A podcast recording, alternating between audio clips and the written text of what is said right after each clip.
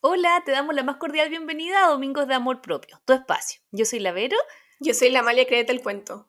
Y hoy día vamos a estar hablando sobre...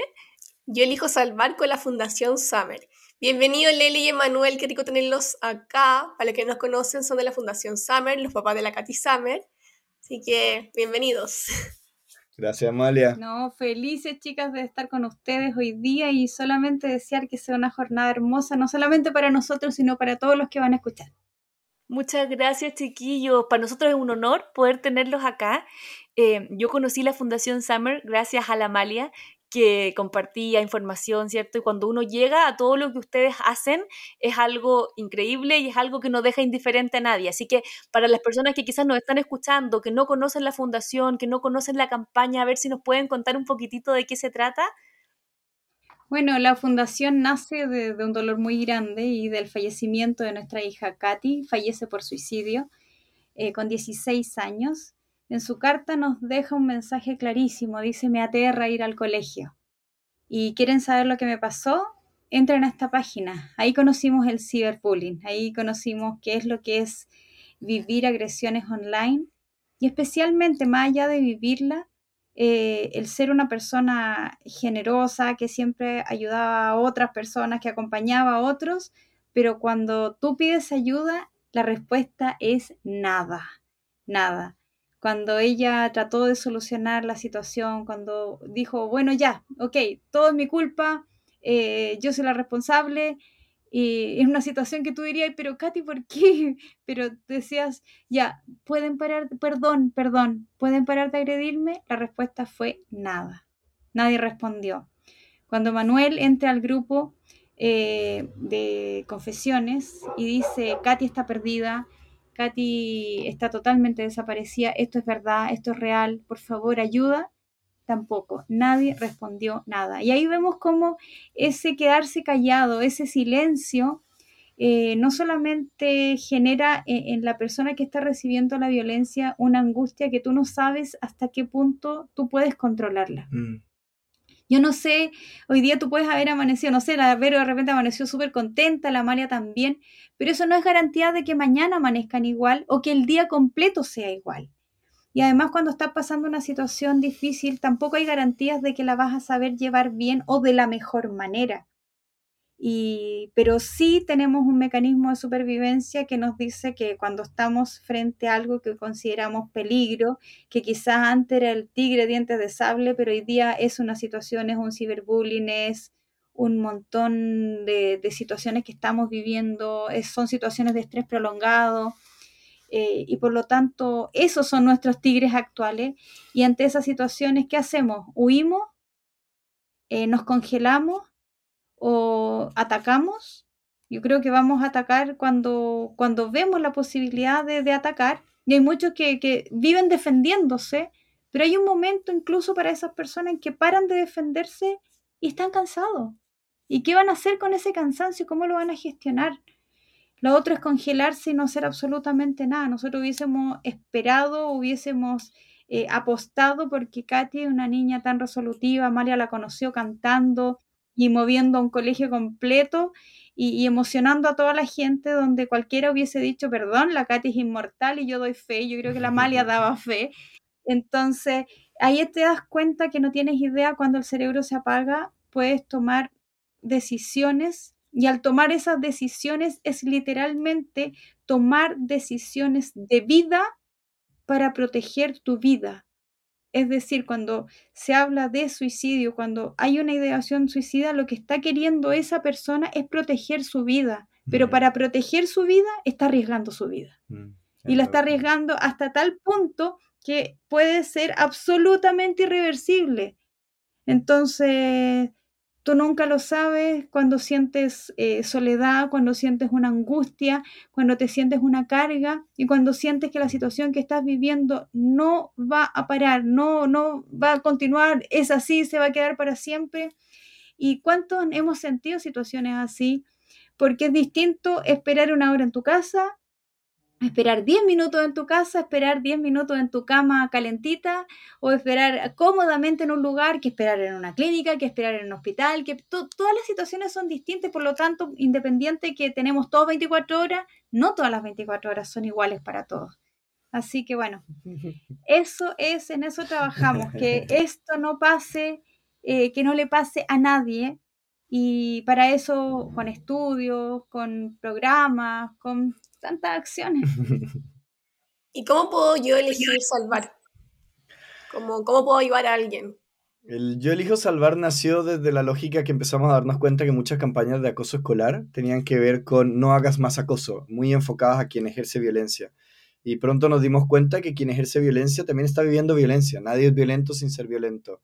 Y, y no es por defender a ellos o a ellas, sino es tratar de empatizar desde dónde generan esa violencia para también tratar de resolverla. Entonces después empezamos a estudiar y nos dimos cuenta que la campaña ser de esa forma generaba mucha victimización tanto en quien estaba siendo agredido como en quien estaba ejerciendo violencia porque no veía una, una forma de salir sin sentirse avergonzado de ello.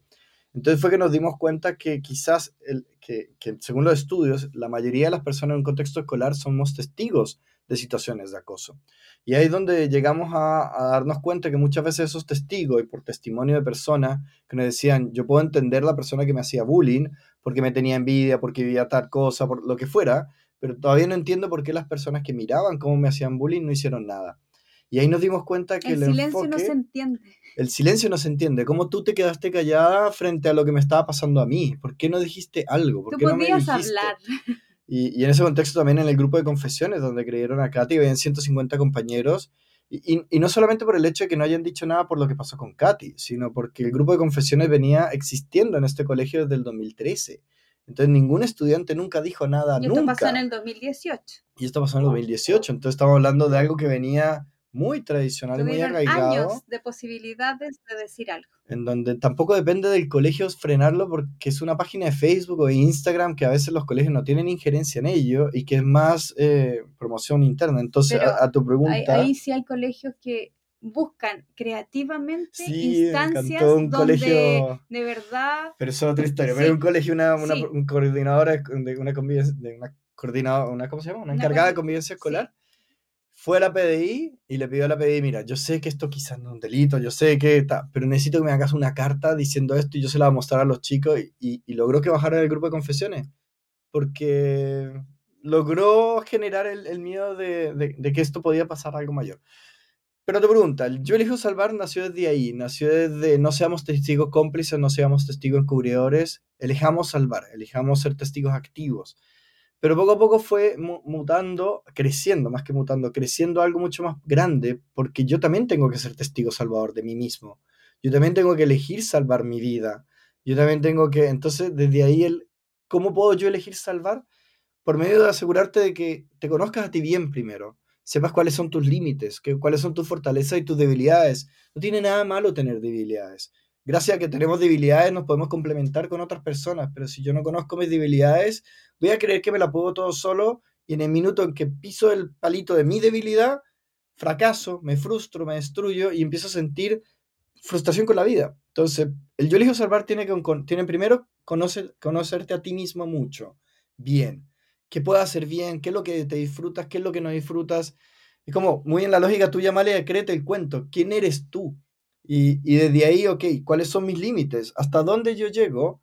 Y empezar a buscar las personas que te ayuden a complementarte. Nosotros, realmente, en una charla, en la charla del corazón a la acción, hay una frase hermosa que Leli siempre dice, es, si las personas que están al lado tuyo se ríen o, o se ríen de tus alegrías o sufren cuando tú estás pasándolo bien o te logras algo positivo, o están, o están contentos cuando a ti te va mal, aléjate de esa gente. No te hace bien. Es un pequeño test que hacemos en dos frases. O sea, si tu dolor a mí me duele y tu alegría a mí me alegra, estamos cerca.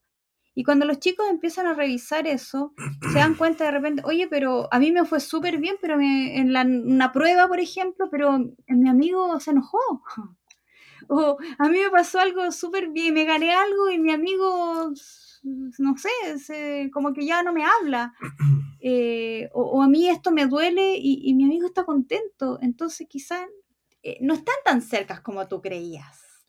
Tiene sentido, primero, conócete. Yo elijo salvar para ser testigo salvador o elegir salvar. Primero, conócete a ti misma o a ti mismo. Segundo, asegúrate que las personas que te rodeen te sumen y que se alegren con tus alegrías y que te acompañen cuando todo estés pasando mal. Y tercero, algo que a nosotros nos gusta mucho es rodéate no solamente de personas positivas, sino también de contextos positivos. Asegúrate de estar en contextos que no sean tóxicos, que no te destruyen. O si son tóxicos, aprende a poner límites, aprende a salir de ahí, aprende a identificar. Poco algo que también decimos mucho es, la vida no se trata de ser felices, la vida se trata de buscar un bienestar sostenido. Y a veces para lograr ese bienestar sostenido tenemos que poner límites a relaciones que nos dañan o límites a contextos que nos hacen daño. Entonces, en ese, en ese sentido, nosotros algo que hacemos, si tú entras a nuestro cuarto, está lleno de frases que a nosotros motivan, que nos impulsan. En, el, en, el, baño, en el espejo del baño, tenemos también frases que nos ayudan a partir la mañana con esa frase, inconscientemente, porque uno la lee inconscientemente. Entonces, es, es como repetirte a ti mismo. Algo que le decía a un, chico en un colegio en, Isla de Maipo es, todos los días en la mañana cuando te despiertas y te miras al espejo, di, dite a ti mismo que te amas me decía, no, pero es que yo no puedo decir eso, porque me nunca me lo he dicho. Dale, parte, por más de que no te lo creas. Di, hola Oliver, porque se llama Oliver. Hola Oliver, buen día. Hoy día te quiero mucho. Y parte así el día. Eso yo elijo salvar. Qué lindo. Pequeñas acciones finalmente son las que pueden hacer la diferencia y me encanta cómo ustedes a partir del, involucrarse en comunidad, del combatir la indiferencia, del aprender a alzar la voz, del autoconocimiento, del que me conozcan también, podemos ir eh, previniendo y esa es la idea. Ahora, algo que, que, me impresiona y que encuentro hermoso y muy destacable, chiquillo, es cómo de toda esta experiencia dolorosa construyeron algo tan potente, tan que va a cambiar vidas, que ya está cambiando vidas y qué bonito. Eh, el, impulso o el cómo transformar el dolor es algo que muchas veces cuesta, porque como decía la Lely al inicio, uno a veces se queda bloqueado o uno no hace nada. Entonces, la diferencia de alzar la voz, tanto para ustedes, así como todas las personas que ustedes también han intervenido en su charla, en la fundación, el cómo esa pequeña diferencia de decir, yo quiero, no sé, contar mi historia o yo quiero prevenir, hace toda la diferencia. Es, lindo porque además nos hemos dado cuenta que algo que nos ha ayudado mucho en nuestro duelo ha sido ayudar a otras personas. Y algo que para mí fue como loco es entender que la generosidad desde tu dolor es lo más sanador. A veces pensamos que cuando tú estás sufriendo, sufriendo algo es como que el mundo entero debería eh, acompañarte, cuidarte, protegerte, girar en torno tuyo, porque soy yo el que estoy sufriendo, no tú. Pero cuando te das cuenta que desde ese dolor que tú estás viviendo, puedes ayudar a otras personas, y más que ayudar, puedes acompañar a otras personas, puedes estar presente, es como que, wow, no tenía ni idea que podía hacer esto. Y poco a poco tu autoestima, tu corazón se va sanando mucho.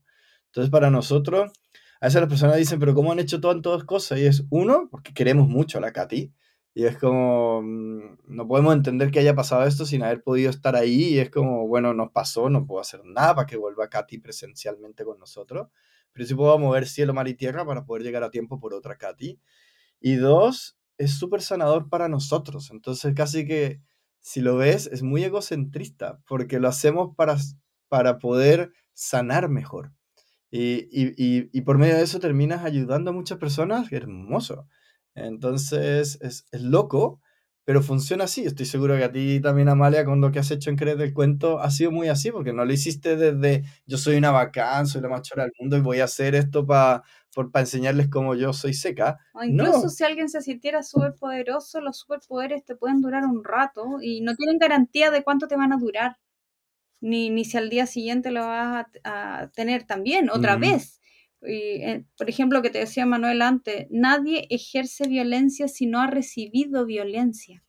Entonces, la persona que está eh, siendo violento, el que se está quedando callado, también le está pasando algo. Y nosotros hicimos un estudio con inteligencia artificial, que los resultados son públicos, y, y a nivel nacional hay muchos que se están quedando callados, pero además ellos están con una sintomatología depresiva mayor.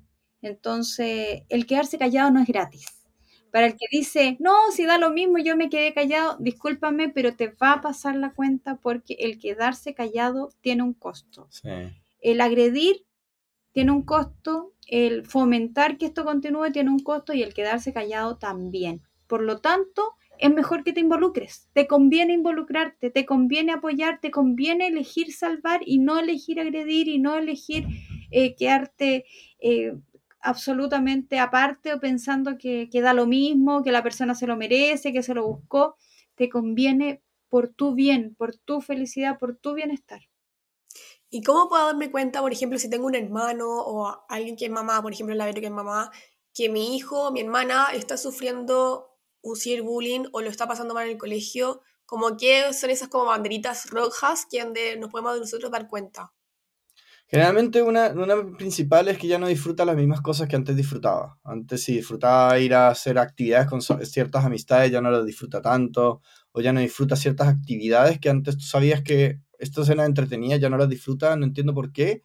Y cuando le preguntas es como, ah, pero es que no te metas, o, es muy reactivo, es muy, con, con, mucha como rabia, como muy poniendo muchos límites hay algo que está pasando y, es necesario igual indagar un poquito más.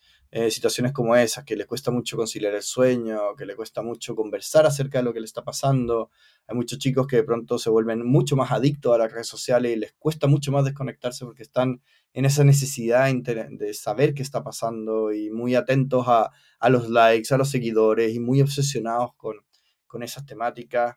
Algo que le pedimos mucho también a los papás o, o también a familiares sigue, la, sigue a los influencers que ellos siguen, de modo tal de también saber qué contenido están recibiendo, porque tú a través de, de los influencers puedes llegar a saber un poco la emocionalidad que está teniendo las personas.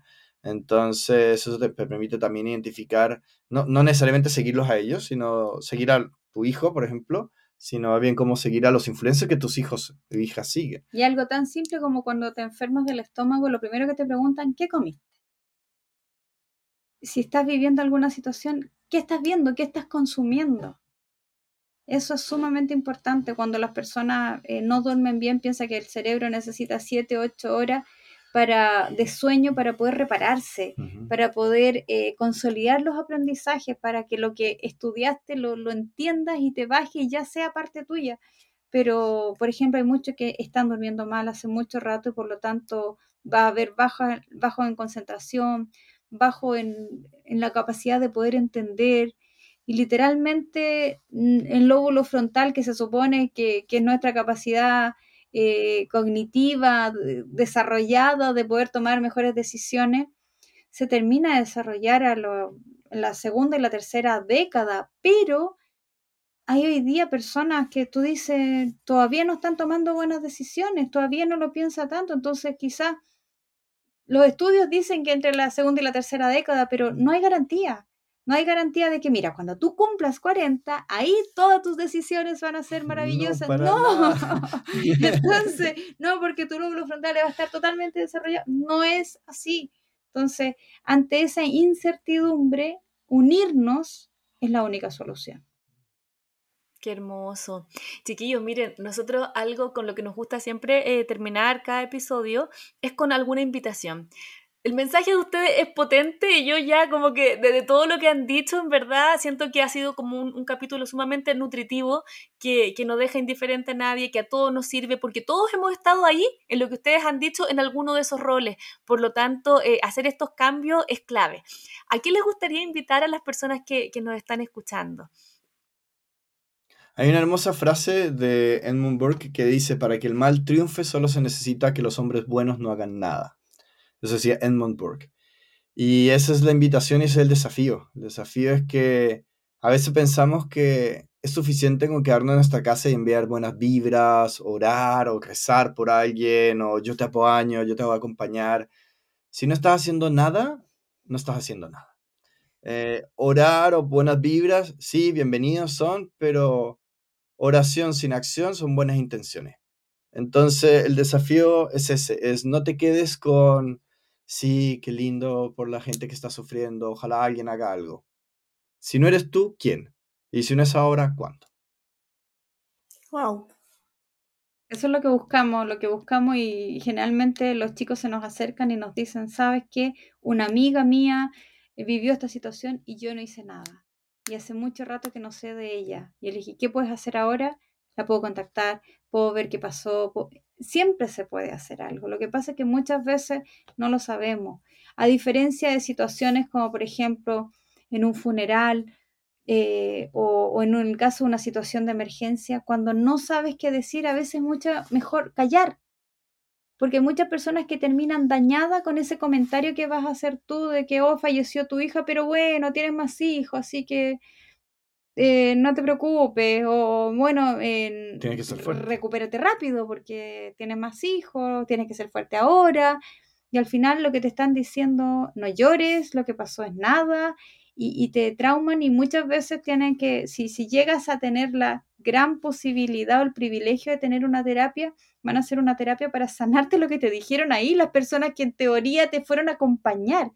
Entonces, si no sabes qué decir, no digas nada y busca a aquellos que sí pueden hacerlo y busca ayuda. Si tú no sabes cómo hacer, porque decir, no, es que aquí no sabía qué hacer, había que hacer algo, pero no sabía qué hacer, busca a quien sí puedes saber y busca a esas personas para que ellos sí puedan hacer algo. O sea, no siempre la responsabilidad es tuya, no siempre eres tú la que tienes que hacer algo, a veces sí tienes que contactar a alguien y es lo mejor para que pueda hacer algo adecuado, eficiente y, y que de verdad sea un aporte. Así que si, si tú no estás pudiendo hacer nada, no se te ocurre nada, está bien.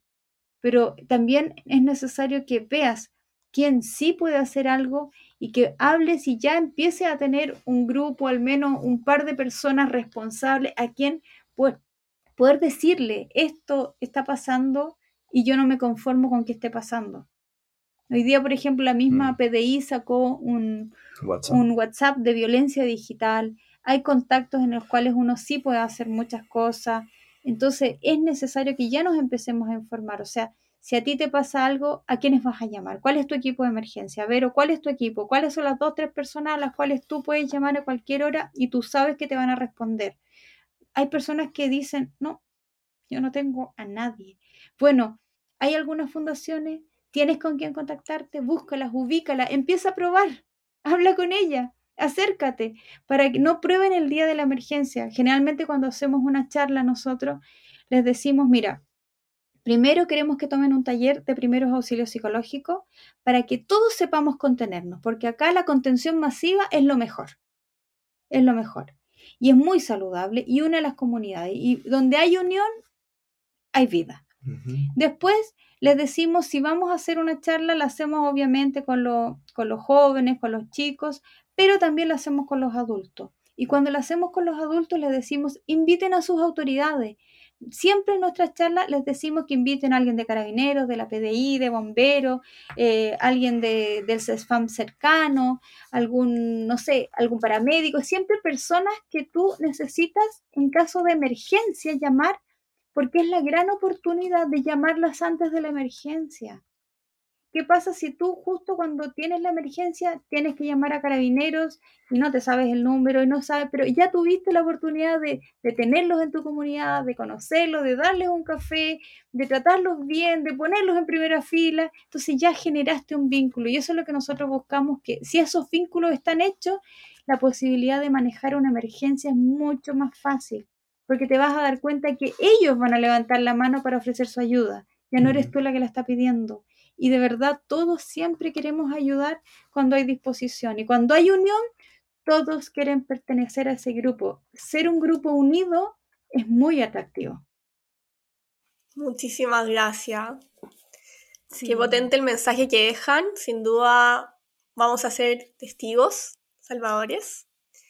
Y nada, queremos decirles si que pueden decir sus redes sociales para que la gente que nos está escuchando lo siga y conozca más la fundación, que en verdad, como yo, Amalia, digo que en verdad es una fundación que yo lo que he visto de cerca, en verdad es muy potente, he visto las charlas y en verdad, sin duda, no deja a nadie sin hacer nada, como elegimos ser salvadores.